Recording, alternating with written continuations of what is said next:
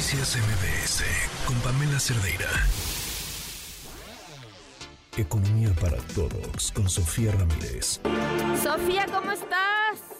Bien, Pamela, esta semana estamos llenas de información económica de todo tipo. Y bueno, pues un poco para levantarnos el ánimo después de escuchar esta última ¿Qué entrevista. tal?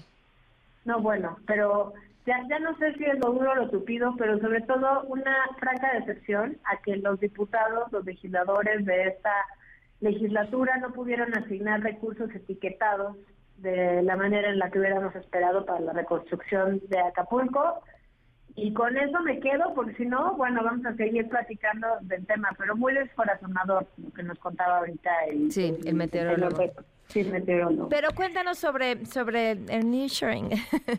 Eso sí Pues mira, exacto, vamos a hablar de prácticamente el centro, occidente y el norte del país, que es donde está cayendo mayor cantidad de inversión extranjera directa. ¿Por qué eh, la inversión extranjera directa se puede vincular con nearshoring? Porque pues es la lana que ya llegó. Eh, hay una gran cantidad de dólares que han entrado este año a México de enero a septiembre pues tenemos un incremento, una recepción neta de dólares por 32.926 millones de dólares. Esto es prácticamente 33 mil millones, lo cual pues es ligeramente por arriba de lo que teníamos en los primeros eh, tres meses, digamos, del año pasado, eh, que teníamos 32 mil millones. Eh, son un millón de dólares, o sea, mil millones de dólares adicionales. Eh, la composición sigue siendo muy similar a la que teníamos hace eh, un trimestre, casi todos son reinversión de utilidades. Y aquí yo quisiera detenerme un segundo porque invariablemente pues la gente dice, pero pues de qué sirve que no estén trayendo inversión nueva, sino que solo están reinvirtiendo. Pues sí, pero estamos en un dinamismo económico importante, por lo tanto las utilidades que se están generando pues son mayúsculas y ese dinero, en vez de llevárselo a las oficinas centrales de estas transnacionales, pues está quedando aquí. Entonces yo creo que no hay que desestimar que en un momento de expansión económica tengamos una reinversión de utilidades por 24 mil millones, casi 25 mil millones de dólares, pero en la parte que digamos podríamos eh, ver el vaso tal vez un poquito no tan lleno, está que al segundo trimestre, es decir, hace un trimestre, pues ya estamos en 29 mil millones de dólares. Es decir, hay apenas 4 mil millones de dólares que se sumaron, lo cual pues te habla de una ralentización en la llegada de inversión extranjera directa.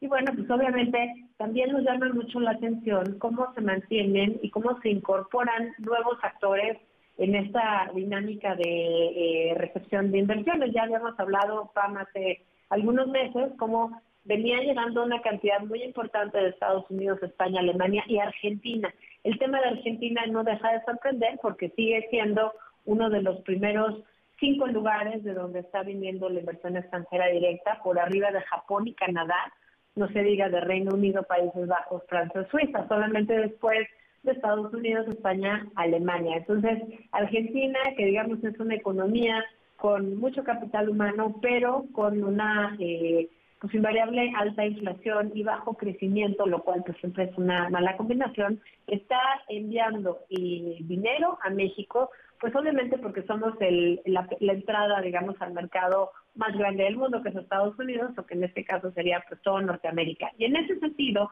acabamos de conocer esta misma semana pues los datos de, eh, digamos, cuántas cuántas de las exportaciones, qué porcentaje de las exportaciones que hace Estados Unidos provienen de México. Y nuevamente, por tercer trimestre consecutivo, y otra vez buenas noticias, estamos como principal socio comercial de Estados Unidos por arriba de Canadá, por arriba de China, pero sobre todo pues ya en una tendencia que parece quedarse por arriba del 15% de las importaciones que hace Estados Unidos las hace desde México. Entonces, buena noticia porque pues ya hemos hablado, el primer trimestre de cada año generalmente pues son las hortalizas las que nos ponen en una posición de primer eh, socio comercial. Sin embargo, en el segundo trimestre ya no eran necesariamente la regla y lo mismo pasa con el tercer trimestre. Entonces, buenas noticias en cuanto de dónde vienen, eh, digamos, la compra de todo lo que exportamos, pero pues hay que tomar todo otra vez con un poquito de escepticismo por dos razones. La primera que nada es que vemos que en las exportaciones totales de México, en, eh, con los datos de septiembre, tuvimos una reducción del 5% anual. Esto es pues porque hubo una disminución en las exportaciones de 5.8% eh, de petróleo, o sea, todo lo que vendemos al mundo del petróleo, a pesar de que el precio del petróleo pues, ya se ha ido recuperando, y un aumento, sin embargo, de las exportaciones eh, al revés. Un, aumento de las exportaciones de petróleo del 5% y una contracción de 5.8%. Dentro de las exportaciones no petroleras, que es digamos donde entraría el nearshoring, pues están eh, el desempeño de las agropecuarias, que crecieron 11.4%, las extractivas, digamos toda la minería y demás, crecieron 24.4%, y las manufactureras, y aquí es donde hay que tomar el grano de sal, pues tuvieron una contracción de menos 6.6%, insisto, son datos de septiembre, con la comparación anual. Ahora, ¿por qué dicen que no estoy tan optimista? Más allá del menos 6.6% de las manufacturas, pues hay dos factores que creo que son importantes para tomar en cuenta. Primero que nada, en el tercer trimestre de Estados Unidos pues no registró ningún tipo de inversión de negocios, a diferencia de la inversión residencial que tuvo un incremento muy chiquitito, la inversión de negocios prácticamente se quedó en cero como porcentaje del PIB y bueno, pues obviamente si a esto le sumas que hay un montón de inventarios en las bodegas de las de las, de las eh, industrias en Estados Unidos, pues era poco probable que en lo sucesivo pues eh, registremos que haya mayor incremento en lo que le vendemos a ese país.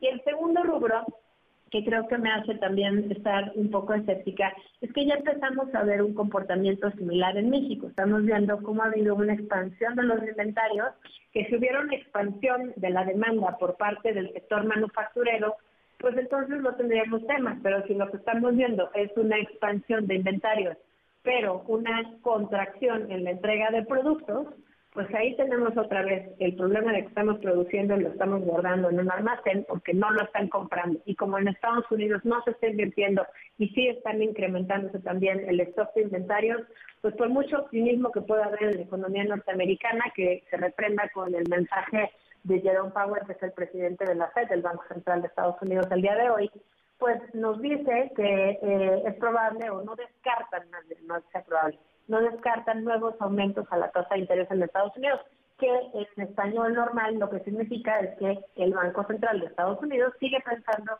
que va a haber presiones inflacionarias porque va a seguir habiendo crecimiento de la economía norteamericana. Sin embargo, pues los datos al tercer trimestre nos dicen que se siguen acumulando inventarios tanto en Estados Unidos como en México y bueno, pues hay que estar muy pendientes lo que ello significa para el nearshoring. ¿Quiere decir que ya se acabó? No. Quiere decir que en un mundo tan cambiante, pues tenemos que estar atentas cómo evoluciona la economía, sobre todo que si se encarece el crédito, se encarece el dinero, pues se encarece prácticamente la producción en Estados Unidos y si se encarece demasiado se ralentiza la economía y pues en México dejaremos de vender tantas eh, manufacturas hacia el mercado norteamericano. Entonces, eh, simplemente estar atentas de, los indicadores económicos que tengan que ver con el nearshoring. Por lo pronto, pues eh, banderita verde, que seguimos siendo el principal socio comercial en el tercer trimestre de Estados Unidos.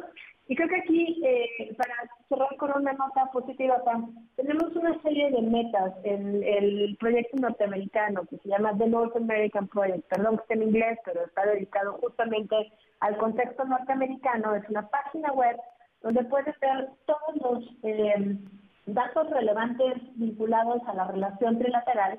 Y ahí lo que tenemos también son metas de comercio exterior y todo lo que se necesita alrededor, que va desde crecimiento, prosperidad, movilidad del empleo. Pero una de las metas centrales, y, con esto cierro el comentario, Pam, es que en los próximos 27 años nuestro comercio exterior crezca 10 veces. Ahorita Mm, el mercado, digamos, el comercio trilateral México, Estados Unidos y Canadá es de 1.6 mil billones, 1.6 billones eh, de dólares, en inglés es 1.6 trillion, eh, y, y estos son datos anuales del año pasado, y este incremento pues se ha venido dando en los últimos años. Bueno, México le ha vendido 10 veces eh, más eh, en dólares a, Estados Unidos, eh, digamos que lo que le vendía México a Estados Unidos hace 20 años es 10 veces mayor ahora. la, meta que tenemos para el North American Project es que en 27 años volvamos a multiplicarlo por 10. Entonces, si bien cada vez es más lento el crecimiento, pues cada vez es más grande la meta. Entonces, pues los invito a que se metan a la página de North American Project, el, el proyecto norteamericano.com, y pues ojalá descarguen la información porque es súper útil para entender el contexto del nearshoring, pues insisto, en un mundo cambiante, Pam. Claro. Oye, pues Sofía, muchísimas gracias. Un abrazo. Hasta luego. Noticias MBS con Pamela Cerdeira.